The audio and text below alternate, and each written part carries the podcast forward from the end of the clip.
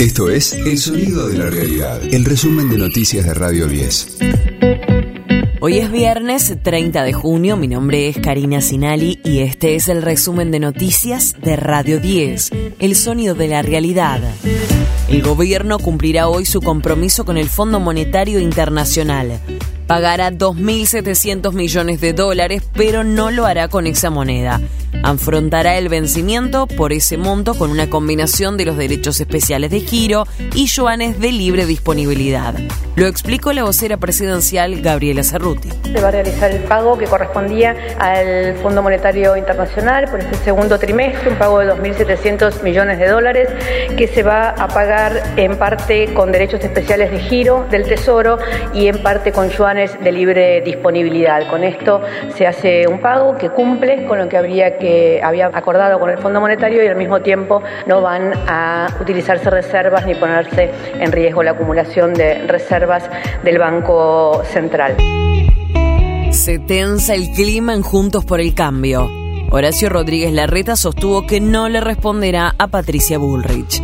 El jefe de gobierno porteño en campaña en Corrientes dijo que no contesta acusaciones personales, por más que otros y otras lo hagan con él. De todos modos, agregó que la unidad del espacio no está en duda. Yo nunca contesto, nunca me meto en acusaciones personales, por más que otros u otras lo hagan conmigo. Esa es mi convicción, porque defendemos la unidad como valor primero. Nosotros hoy tenemos un funcionamiento parlamentario desde el principio, desde el 19, sin fisuras. Gracias a la unidad de Juntos por el Cambio, es que frenamos los embates de este gobierno contra la justicia, por ejemplo. Gracias a la unidad de Juntos por el Cambio es que no entramos en default con el Fondo Monetario. Esa misma unidad la vamos a sostener creciendo, porque estoy convencido que con el triunfo electoral vamos a tener mayor presencia en el Congreso para sostener, para aprobar, pero sobre todo y tan importante como eso, para sostener en el tiempo las reformas, por ejemplo, para este capítulo que presentamos hoy de la revolución del trabajo. De lunes a viernes, desde las 6, escucha a Gustavo Silvestre. Mañana Silvestre. En Radio 10. Dictaron prisión preventiva para los siete detenidos por el femicidio de Cecilia Strisowski. Se trata de Mereciano Sena, Marcela Acuña y el hijo de ambos, César, quienes están acusados de matar a la joven en Chaco. Los demás están señalados por entorpecer la investigación. Boca goleó y clasificó primero en su grupo en la Copa Libertadores. Venció al Monagas por 4 a 0 en la bombonera con goles de Weigan, Barco y dos de Luis Vázquez.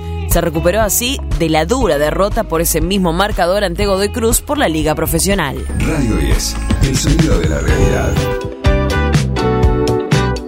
Emanuel Orbileur presentó el segundo adelanto de su próximo disco. Yo te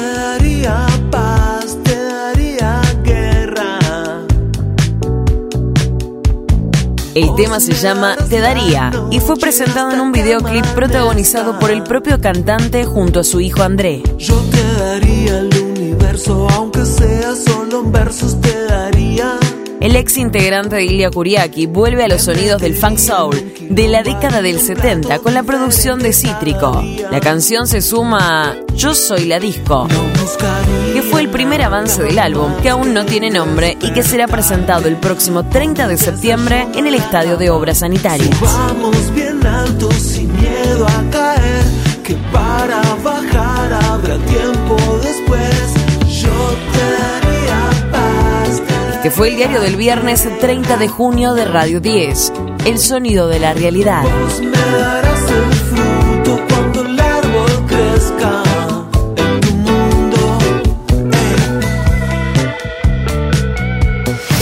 Resumen de noticias de Radio 10. Seguimos en redes y descarga nuestra app.